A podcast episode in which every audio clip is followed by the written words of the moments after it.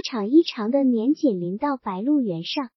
饥馑是由旱灾酿成，干旱自古就是原上最常见、最普通的灾情，或轻重几乎年年都在发生，不足为奇。通常的旱象多发生在五六七三个月，一般到八月秋雨连绵就结束了，主要是伏旱。对于秋末播种夏初收获的青稞、大麦、扁豆、小麦危害不大。凭着夏季这一料稳妥的收成，白鹿原才繁衍着一个个稠密的村庄和熙熙攘攘的人群。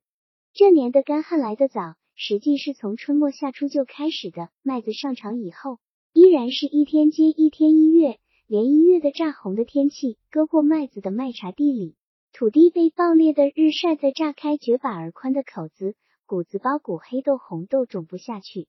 有人怀着侥幸心理，在干燥的黄土里撒下谷种，迟早一场雨，谷苗就冒出来了，早到持谷，谷子又耐旱。然而他们压得老饱落，空了，扒开犁沟儿，捡起谷粒，在手心碾搓一下，全成了酥酥的灰色粉末儿。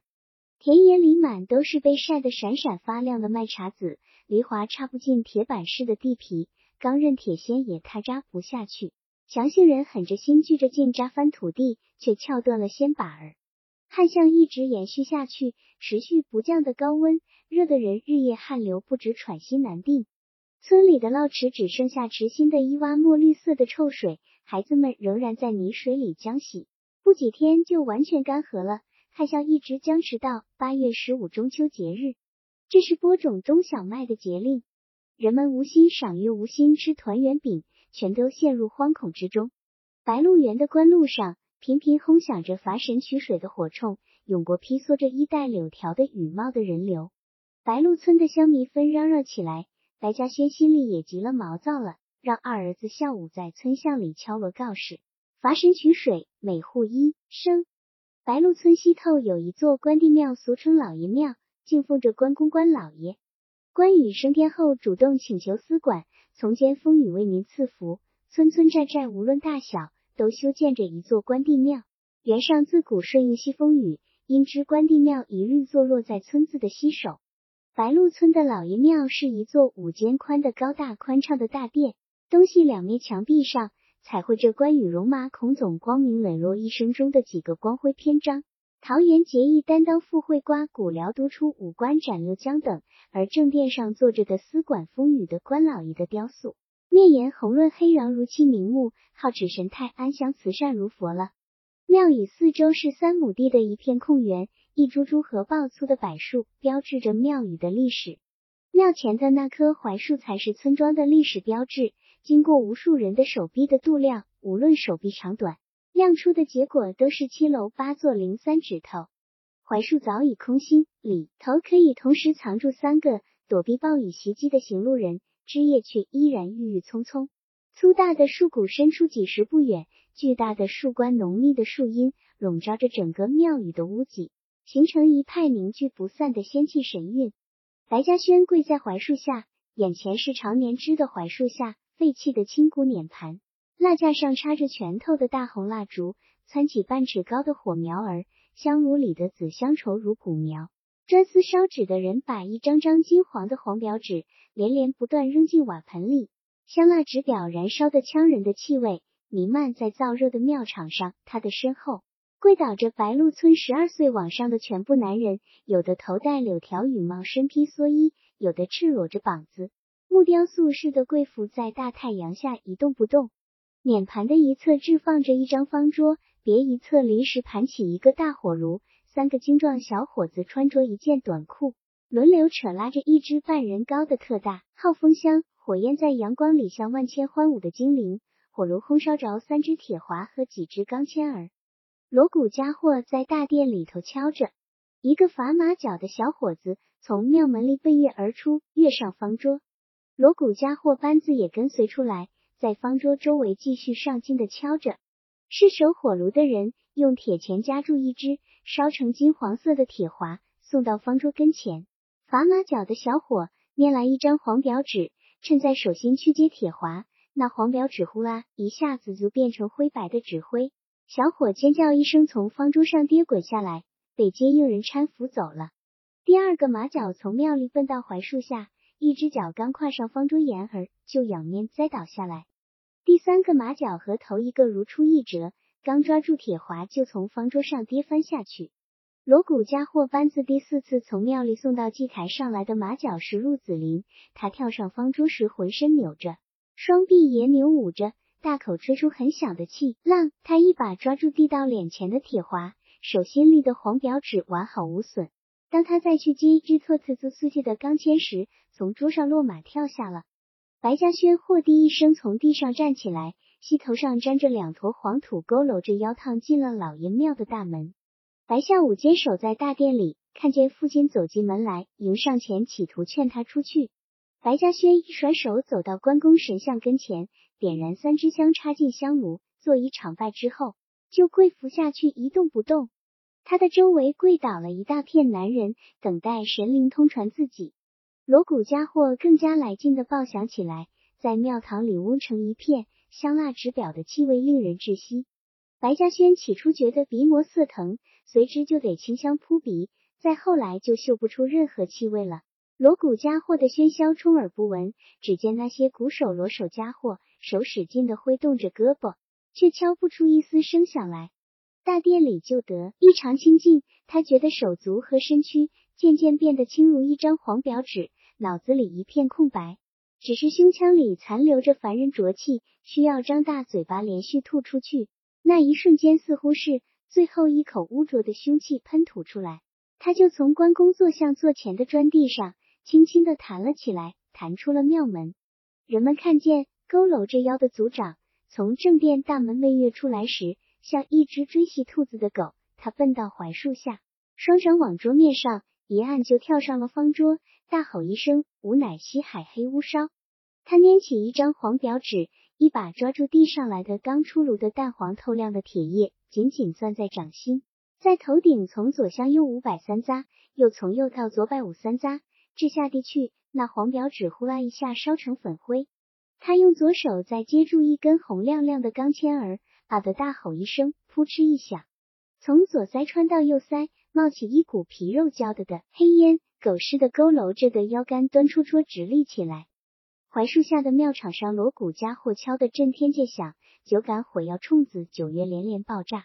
跪伏在庙场上地上的男人们一齐舞扭起来，疯癫般反复吼诵着：“关老爷，菩萨心，黑乌烧，现真身，清风细雨救黎明。”事后守护马脚的人连忙取出被当的一根两头系着小环的皮带，把两只小环套住穿通两腮的钢签儿，吊套在头顶。恰如罗马口中的角铁，白嘉轩被众人扶上台架，八个人抬着，绕在他头上身上的黄绸飘飘扬扬。火冲先倒，锣鼓殿后，浩浩荡荡朝西南部的山岭奔去。所过村庄，鸣炮接应，敲锣打鼓以壮声威，腾起威武悲壮的气势。走进秦岭峪口，沿着一条越走越窄的山路，绕着山梁行进。路边的青草被络绎不绝的取水的人马踩踏倒地，拓宽了道路。天麻黑时，白嘉轩和他的族人村民终于走到黑龙潭了。潭约一丈见方，深不可测，蓝悠悠的潭水平静不兴，上无来水，下不泄流。黑龙潭是从地下连通东海、西海、南海、北海的一只海眼，四海龙王每年都通过这条通道到山里来聚会。潭的四周全部是石崖青石，西边突出前铺的石崖上，稳稳当当蹲踞着一座铁铸的独庙，铁顶铁墙浑然一体。没有谁能解释这铁庙是在崖上就地筑成的，还是在平原上筑成以后抬上崖顶的。锣鼓家伙围着坛檐敲着，火冲子又是九声连响，人们择地而跪，一律面对铁庙。白嘉轩早从架上下来，走到坛边。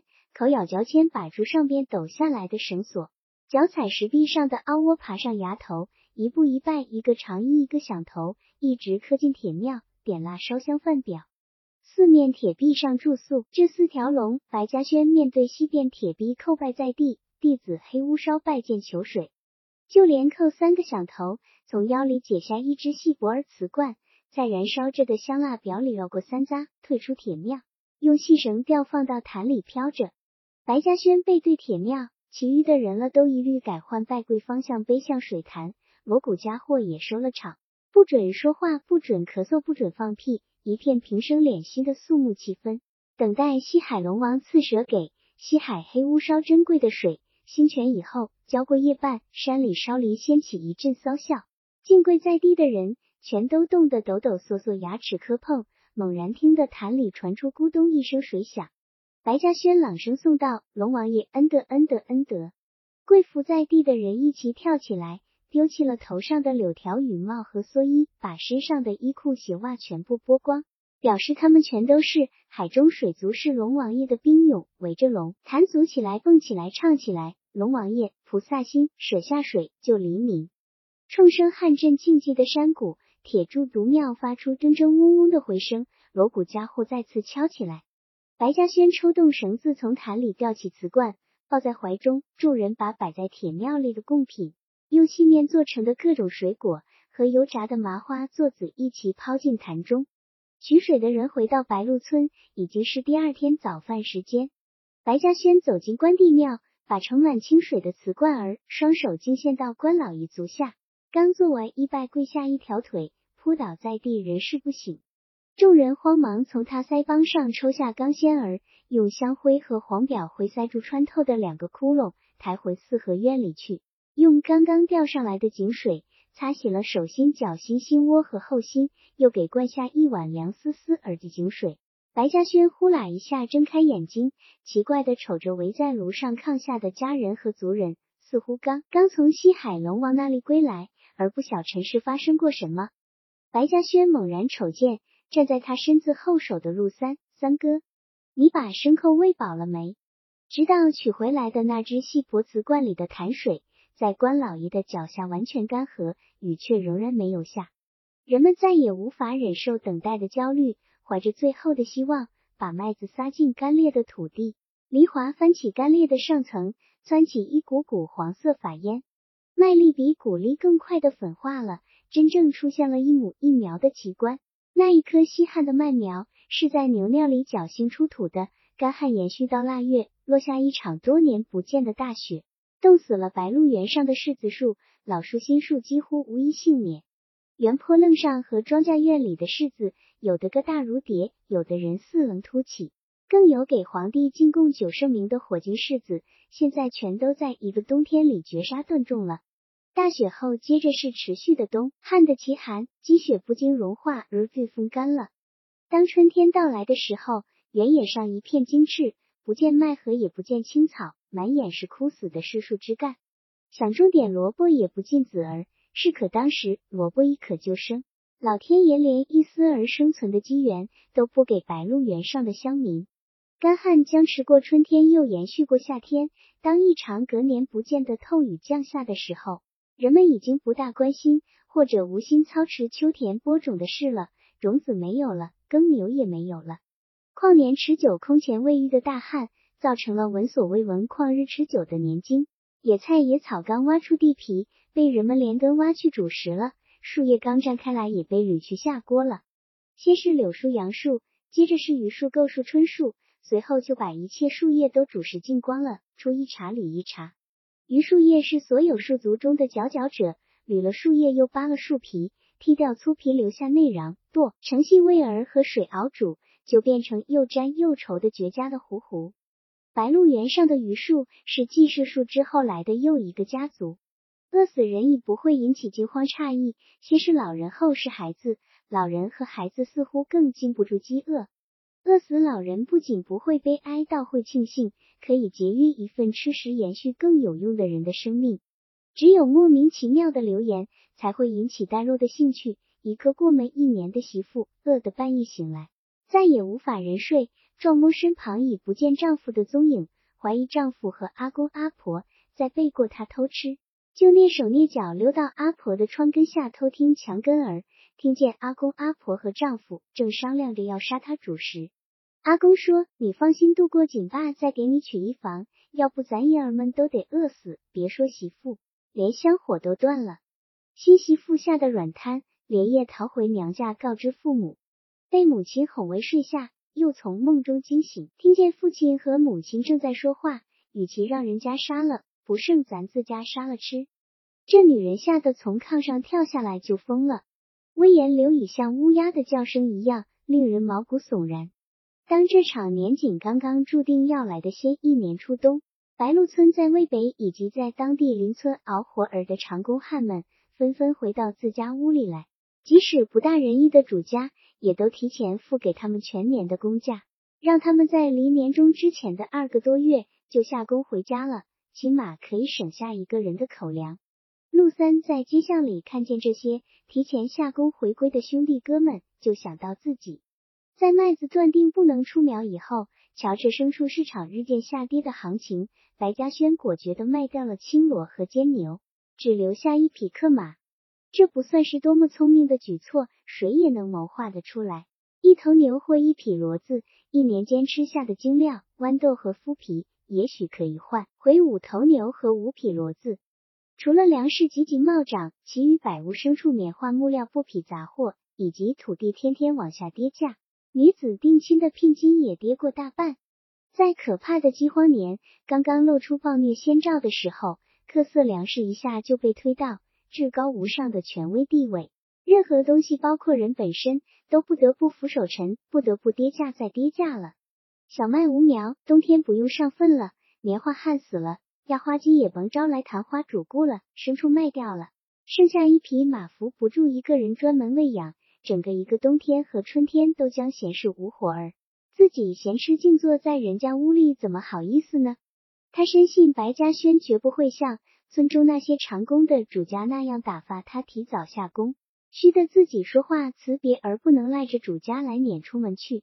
晚饭后，陆三抹了抹嘴巴，点燃旱烟袋，爽声朗气。他说：“嘉轩，我今黑回去呀。”白嘉轩平和的说：“回你回咖，有啥事你尽管办。今年冬里没啥紧活路咖。”陆三料定主家理会错了自己的原意，就挑明了说：“我明日再不来咧。”白嘉轩依然平和的说：“我刚才说了吗？何止明日，三天五天你尽管走。”陆三更透彻，他说：“从明日往后，我再不来了，我下工咧。”白嘉轩这才从椅背上欠起身子：“那怎么了？半路上你就走了，不来了？离过年还远着哩吗？”仙草听见了，也凑到桌边问。三哥，你犯了俺屋谁的心病咧？你倒是明说，怎么能走哩？陆三连忙解释，地里也没啥活儿，屋里也没啥活儿了，我白吃闲坐着不自在咖。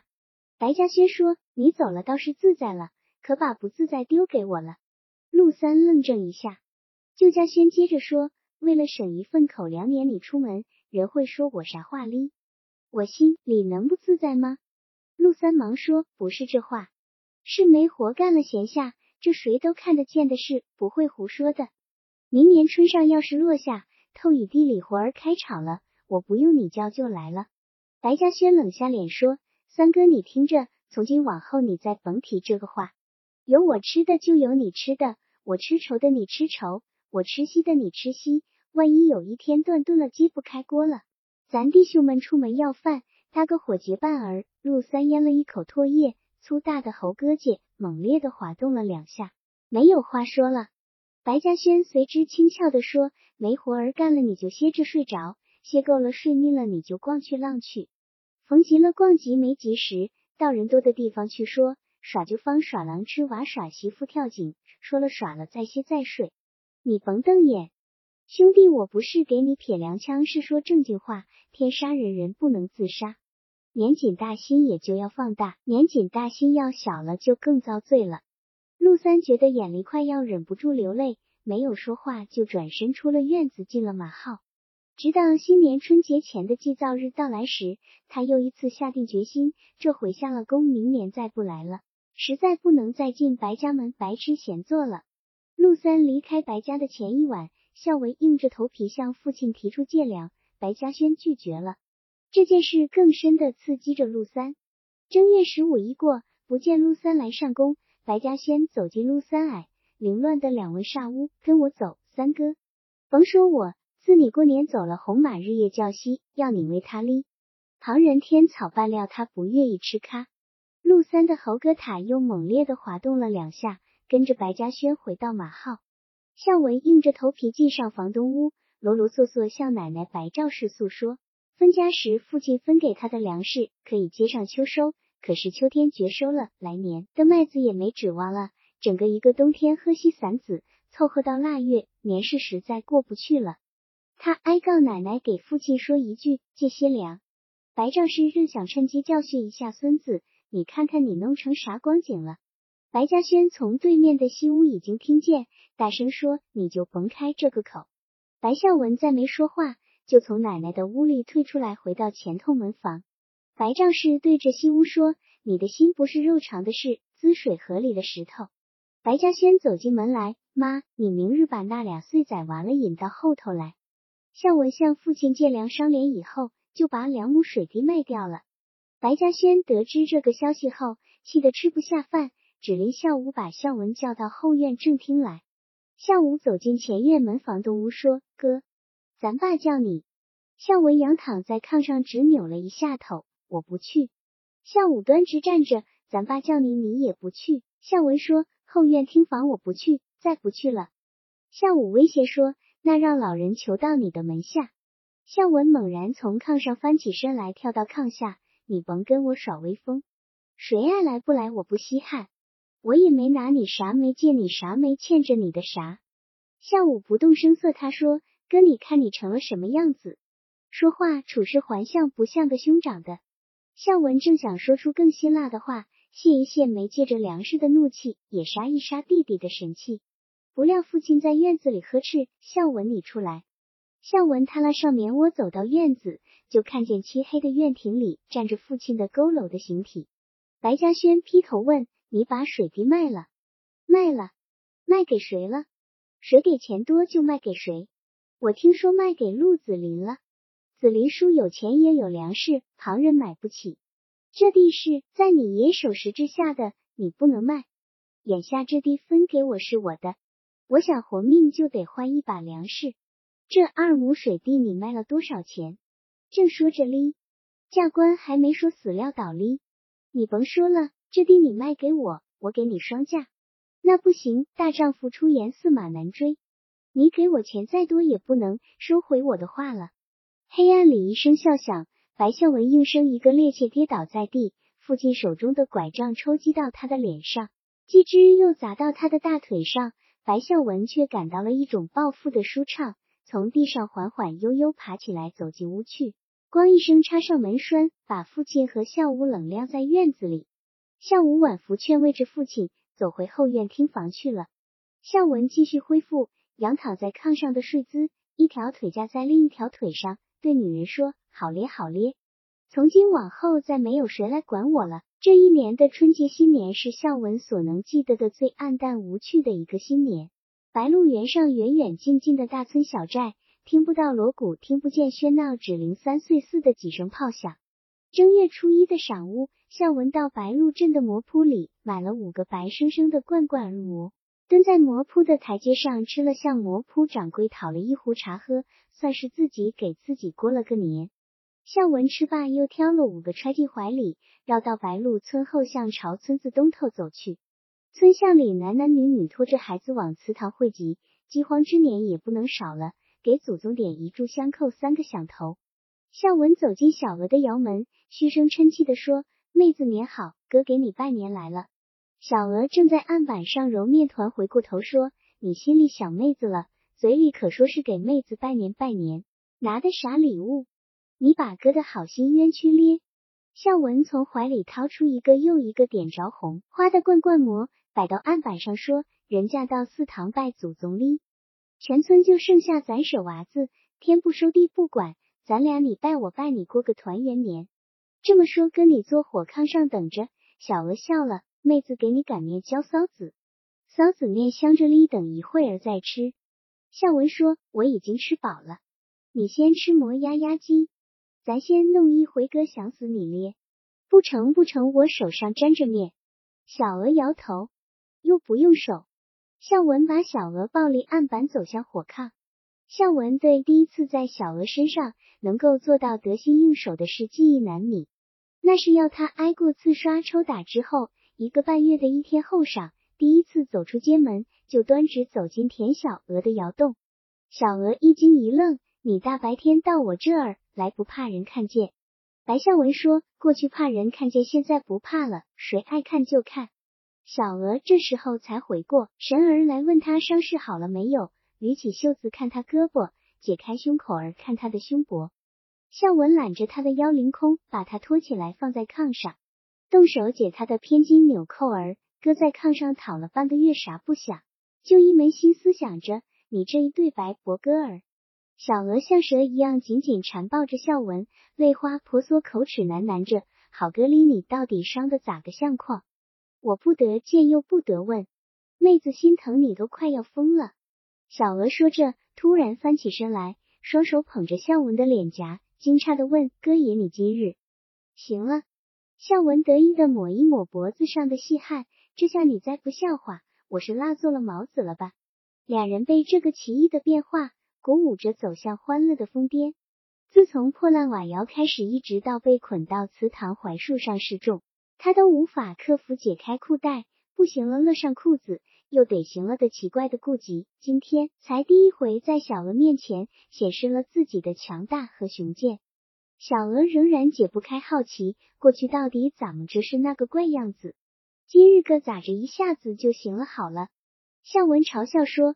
过去要脸就是那个怪样子，而今不要脸了就是这个样子，不要脸了就像男人的样子了。太阳光从摇土坎上移到树梢上，直到窑里完全黑暗下来，俩人都没有离开火炕，一次又一次走向欢愉的疯癫，一次又一次从疯癫跌下数月折谷底，随之又酝酿着再一次登峰造极。那时候，白嘉轩正领着取水的村民走进峪口，朝龙潭进行悲壮的进军。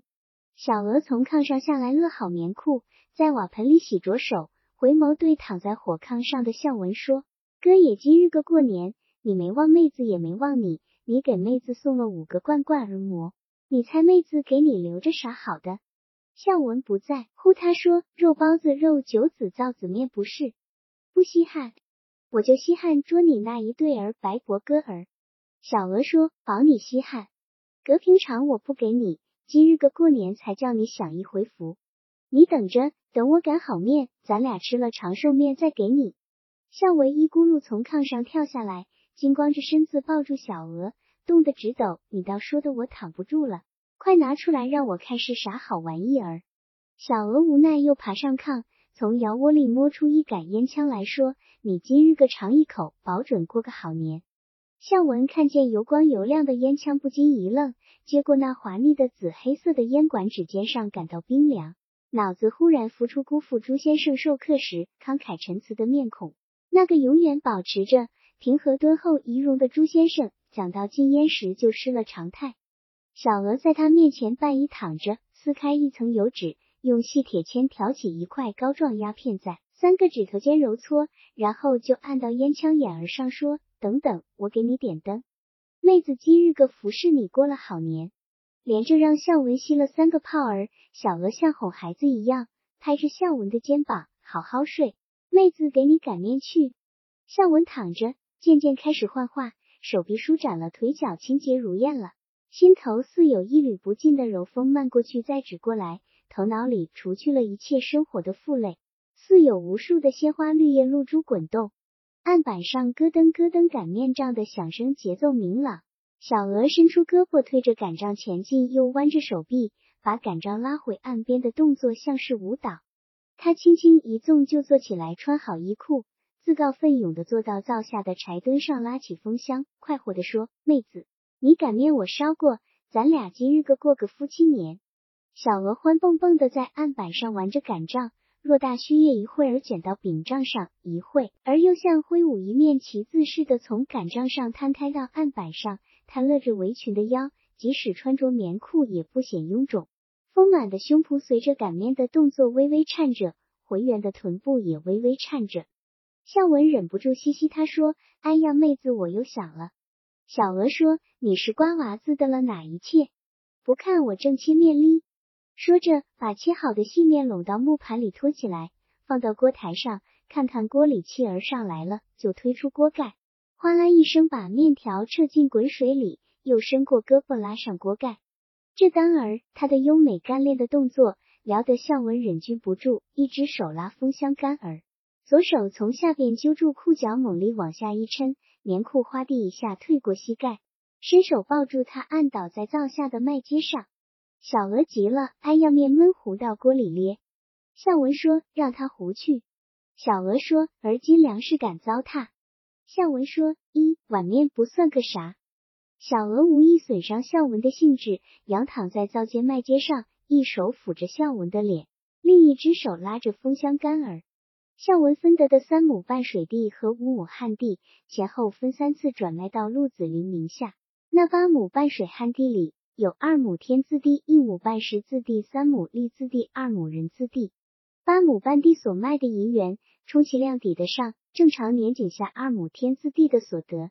临到最后卖那二亩人字地的时候，孝文已经慌急到连中人也来不及请，直接走进白鹿镇陆子霖的保障所，开门见山的说：“子林叔，那二亩人字地也给你吧，你就甭再推窝了。你凭良心给几个银元，就是几个，我不说二话。”陆子霖诚恳他说：“孝文，你看。”叔实在不好再要你的地了，我跟你爸一辈子仁仁义义的，你一而再再而三的孤注我要卖地，日后我实在跟你爸都不好见面说话咧。孝文急不可待，他说：“俺爸是俺爸，我是我，你不要的话，咱村再没水买得起，外村人嫌不方便也不要吗？好书离我引发了，简直活不下去了。你先借给俩银元，让我上烟馆子。”陆子霖从腰里摸出两枚银元来，看着孝文，急不可待的转过身，脚下打着半腿走出保障所大门。陈姨说：“完了，这人完了。”陆子霖走出保障所大门的镇子上溜达，尽管年景可怕，镇上的粮食并不少，只是价高的吓人。他装作关心粮食上价钱的跌幅，很有耐心的和卖粮的主家交谈着，用深陷在长睫毛丛中的眼人儿。扫瞅人头攒动的粮食，寻找白嘉轩。根据他的判断，向文不久就会向他提出卖房的事。于此之前，必须和嘉轩打个照面，为将来的下一步扫清障碍。穷人和富人现在都关心粮价的跌幅。白嘉轩丑陋的驼背进入他的眼睛，他做出完全无心，而是碰巧撞见的神态，先开了口：“恶雅嘉轩哥，碰见你了，正好。”我有句话想给你说，白嘉轩扬起脸，街道上能说不能说？陆子霖说能能能，也不是啥是非话吗？我想劝你一句，你把粮食给孝文接济上些儿嘛，总是爷儿们吗？甭让他三番五次缠住我要卖地，我不买他缠住不丢手，我买了又觉得对不住你。白嘉轩咬着腮帮，完全用一种事不关己的腔调说，这没啥对不住我的。你尽管放心买地，他要踢地，你要置地是你的，跟他的事，跟我没啥交涉。陆子霖更诚心的劝嘉轩哥，你甭倔，亲亲的爷儿们，你不能撒手不管。自嘉轩冷笑一声，反问：管？你怎么不管赵鹏？陆子霖噎，得反不上话来。白嘉轩转过驼背，就把手伸进一条粮食口袋里，抓摸着麦子，看起成色来了。陆子霖不露声色的在想。你顶我顶的没顶的好，你不管了好，我就要你这句话。孝文头一回卖了地，和小娥在窑洞里过了个好年。临走时把一辆银元码到炕席上，妹子你给咱拿着，把一小半留在身上，回到家里。媳妇向他要卖地的银元，你装在身上不保险，我给咱锁到柜里，接不上顿儿了买点粮，日子长着哩。孝文说：放心放心，放一百二十条心。银元我装着，你甭管，你日后啥事都甭问甭管。两个孩子由白兆氏引去吃饭，孝文成天不沾家浪逛着，摸不清影踪，只有他一个人在屋里忍饥挨饿。婆婆仙草时不时背过公公塞给一碗半勺，他饥肠辘辘却难过的吃不下去。有一晚，他鼓足勇气向孝文抗争，地卖下的银元不论多少，不见你买一升一豆，你把钱弄了啥了？白孝文眼睛一翻，你倒凶了，倒管起我来了。媳妇说：“我凶啥理？我管你啥来？我眼看饿死了，还不能问你买不买粮？”白孝文冷着脸说：“不买。你要死就快点死，你不知道死的路途，我指给你。要跳井往马号院子去，要跳河跳崖出了村子往北走，要吊死绳子，你知道在哪儿挂着？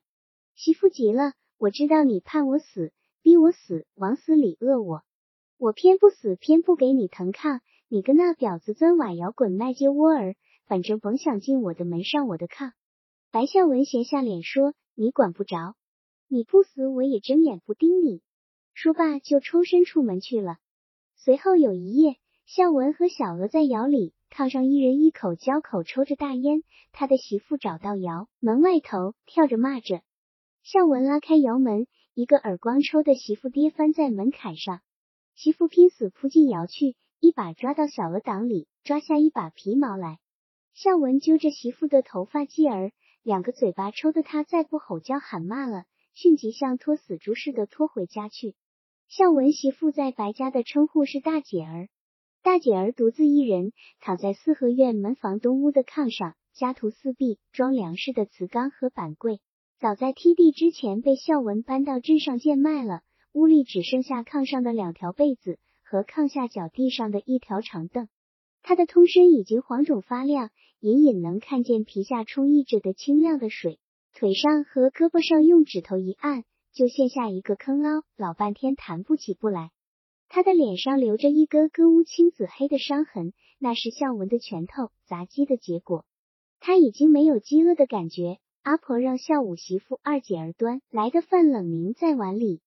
他想跟阿公说一句话，却揣度阿公肯定不会进入他屋子，于是就打定主意去找他。他准确的预感到自己即将完结。西斜的日头把后窗照明亮如烛。大姐儿听见阿公熟悉的脚步。走过门房明间，走到庭院就消失了。他的心里激起一股力量，溜下炕来，在镜子前拢梳一番散乱的发髻，居然不需攀扶就走到了厅房，站在阿公面前：“爸，我到咱屋多年了，勤咧、懒咧、瞎咧、好咧，你都看见。我想过这，想过那，独独没想过我会饿死。”白嘉轩似乎震颤了一下，从椅子上抬起头，拨出嘴里的水烟袋，说：“我跟你妈说过了。”你和娃娃都到后院来吃饭，大姐儿说那算啥事儿呢？再说我也用不着了。说罢就转身退出门来，在敲过门槛时，后脚绊在木门槛上摔倒了，从此就再没有爬起来。自家轩驮着被颠过去，把儿媳的肩头扶起来，抱在臂弯里。大姐儿的眼睛转了半轮就凝滞不动，嘴角扯了下，露出一缕羞怯。白丈是仙草和二姐儿全都闻声奔过来。下午四处奔走，找不见孝文。孝文刚刚办完卖房的手续，三间门房全部卖给陆子霖，把所得的银元顺路撂在小娥的炕头上，直到半夜回来，看见停放在烛光里的媳妇的僵尸，猛然站住脚，跨不动腿了。他根本没有想到他真的会死。他皆是有劲，没有生过大病。他胳膊上的肌肉像男人一样结块儿，大腿和小腿和瓷实梆硬。他忽然想到他曾经教他做床地上的事的情景，心里一软。这个他已经不喜欢的人现在死了。弟弟孝武走到跟前说：“哥，你作孽了。”孝文没有动。弟弟又说：“明日个人烈士他娘家人来闹，是的话，你出面跟人家回话。”孝文仍然没有动。孝武忍不住恨声说：“扎你一锥子的都扎不出血了。”持久的饥饿的大气，把包括死人这样。至为重大的事都压迫的淡化了，死人早已不再引起特别的惊诧和家人的过分悲痛，而白嘉轩家里已饿死了人，在村中还是造成大花。所幸的是，大姐儿娘家的人似乎对出门多年的姑娘感情淡漠，只派大姐儿最小的弟弟前来吊孝人殓。那个被饿得东摇西晃的弟弟，刚嚎过几声之后，就抓起大碗到锅里捞面浇臊子。蹲在台阶上大吃起来。为了顾全影响，白嘉轩让孝武出面帮助孝文完成了丧葬之事。着眼点在乡亲族人的口声本不在孝文埋葬大姐儿之后，孝文真正成了天不收地不揽的游民，早晚都泡在小娥的窑洞里。俩人吃饱了，抽大烟，抽过瘾了，就在炕上玩开心，使这孔姑窑成为饥荒压迫着的白鹿原上的一方恶煞。给我走个忙。陆子霖邀请来了陆姓本门十多个年轻后生，向他们吩咐了到白家去拆房的事，用软绵的馍馍的和煮成糊涂的面条招待他们饱吃一顿，然后叮咛说：“你们去只管拆房，甭说二话。白家没人出来阻挡你们，就尽管拆。要是有人出面拦挡，满仓倒儿你回来叫我。”十多个小伙梦想不到，今天有机缘给肚子里填满了正正的粮食。精神顿然焕发，甭说拆房，叫他们前去杀人也无不可。满仓领着他们出门了。陆子霖最后叮嘱一句：不准起哄闹事。陆子霖坐在机旁的椅子上抽水烟，得意中不无紧张，期待着满仓飞奔回来请他出面。可是连着抽完三袋水烟，仍不见满仓回来。难道白嘉轩负于对拆房这种面皮的事也无动于衷？直到街门口咚一声木料着地的响声，他按捺不住，急急走到街门口，把两个抬一根木料的侄儿叫进门来问有没啥响动。一个侄儿说没没没，下午蹦出来挡江，满仓哥刚下梯子准备回来叫你，他爸出来把下午拉回去了。满仓哥又上了梯子。另一个侄儿补说下午张头张脑的挺凶，他爸出来还笑着说快拆快拆。拆了这房就灵干了，咱一家该着谢成李子林书哩。随后才拉着孝武进后院去了。陆子霖从街门口夺回厅房祭桌跟前，重新装上一袋水烟，吹燃火纸的时候，风景的心里有点泄气。难道我没尿到他的脸上，尿到空沟里去了？白嘉轩家的反曲实际很难揣摩。白嘉轩的厅房上屋里聚着白赵氏、白吴氏，以及孝武和他媳妇二姐儿。更多的是本族进门的弟兄和侄儿们，他们义愤填膺，恨难平。众口一词，再三反复强调着同一个意思：陆子霖不是买房，是揭族长的脸皮。陆于林揭掉的不单是族长的脸皮，是在白姓人脸上尿尿。白嘉轩只顾扎着水烟袋。白赵氏说：“孝文使唤了他多少钱，咱还多少，房子不能拆。”仙草悲愤，他说：“我怎么要下这个替地卖房的败家子？”孝武说：“爸，我实在咽不下这口气。”族人侄儿们随着笑武哄哄起来，倒了他看他要咋，叫陆香约出来说话，看他咋说，砸断他的腿拐儿再说。白嘉轩刺住众人：“你们生的哪路子，气山的哪门子火？”子林买房掏了钱立了契约，合理合法。再说是孝文孤住人家要卖房，你们怪人家子林的啥错儿呢？回去回去，快都回去！他毫不留情的斥退下众人，只留下自家人在周围时，才说：“我难道连这事的轻重也掂不来吗？揭我脸皮，我还不知道疼不觉得羞吗？”大家都不言语了。白嘉轩问孝武：“除了拦挡，除了打架，你看还有啥好办法呢？”孝武闷头不语半晌，猜摸父亲的心意，说：“爸爸，他今日拆房，我明日个搭手准备盖房，把门房再盖起来。”还要盖得更体面。白嘉轩在桌鱼上拍了一巴掌，这就对了。一拆一盖，人就分清了谁是孝文，谁是孝武。祖宗神灵也看见谁是白家的孽子，谁是顶梁柱。白嘉轩扫视一眼，白赵氏仙草二姐儿，最后叮嘱孝武说：“人说宰相肚里能行船，我说吗？要想在咱园上活人，心上就得插得住刀。”等到满仓领着人把木料、砖头、瓦片全部拆光送走，又挖下了木格窗子和门板。白嘉轩恰当此时走到前院，瞅一眼残垣断壁和满地狼藉的土坯碎砖，把正在殿后查询的满仓叫住，客客气气朗声问着：“满仓，你们拆完了？”满仓不好意思的笑答：“完了，完了。”伯，白嘉轩说：“你再看看还有啥东西没拿完。”满仓依然笑容可掬的答。没咧没咧，啥也没咧。不，白喜轩却认真的说：“有哩，你细看看。”满仓干笑起来：“博你耍笑，侄儿哩，不用细看。”白嘉轩加重声色喝住，转身欲走的满仓：“你甭走，你把东西没有拿完不能走。你蹲下仔细想想，啥时候想起来再走。”说着，双手拄着拐杖，紧紧盯住满仓。满仓借着族长伯伯，真的蹲下来不敢走了。街巷里不一会使聚集起来，一会儿看蹊跷的事。白嘉轩心里却道：“我看你陆子霖还不闪面儿。”陆子霖来了，听到满仓被白家轩扣留的消息，就赶来了，双手打着弓，抱歉的说：“嘉轩哥，我本该早来说，给你说一声，保障所来了，上头的我脱不开身。”满仓，你咋搞的？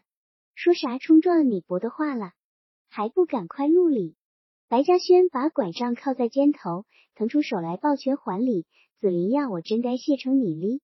这三间门房撑在院子，炫着我的眼，人早都想一脚把他踢倒。这下好了，你替我把眼里的楦头挖了，把那个败家子撵出去了，算是取掉了我心里的疙瘩。陆子霖原以为白嘉轩抓满仓的什么把柄儿寻衅闹事。完全料想不及白嘉轩这一番话，悻悻的笑笑说：“孝文实在估得我没。”白嘉轩打断他的话：“孝文估住你踢的卖房，我知道。我叫满仓甭走，是他给你把事没办完哩。”陆子霖说：“还有啥事你跟我说，兄弟我来办。”白嘉轩说：“你把木料砖瓦都拿走了，这次都墙还没拆哩。你买房也就买了墙吗？